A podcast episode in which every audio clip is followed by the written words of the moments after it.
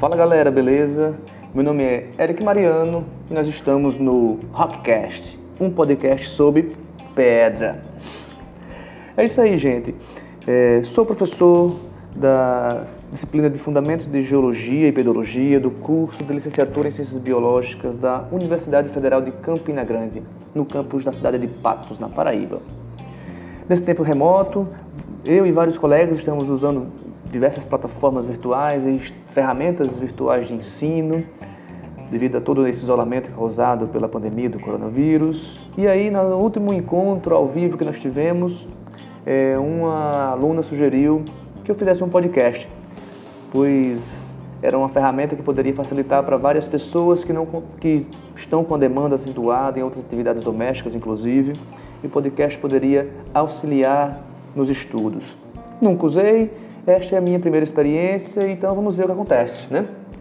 A minha ideia aqui no podcast não é simplesmente jogar conteúdo e simplesmente dar aula via podcast, não. É passar pelos temas que nós programamos em nosso cronograma de aula, falando os pontos principais e de repente discutindo algum, algum artigo, algum, alguma fonte nova de conhecimento para que porventura venhamos encontrar nesse caminho.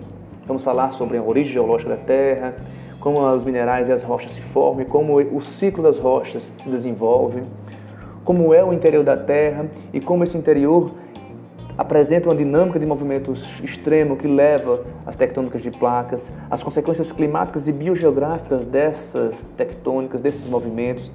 Vamos falar também sobre intemperismo, formação de solos, processos de sedimentação e como isso é importante para a biologia, para o conhecimento biológico.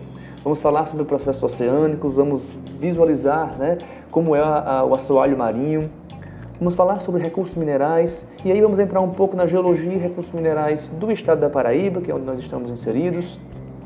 E também vamos finalizar com uma discussão geral sobre o tempo geológico e como é importante lermos esse tempo geológico dentro da, dentro da biologia. Então é isso, espero que dê certo, espero que funcione.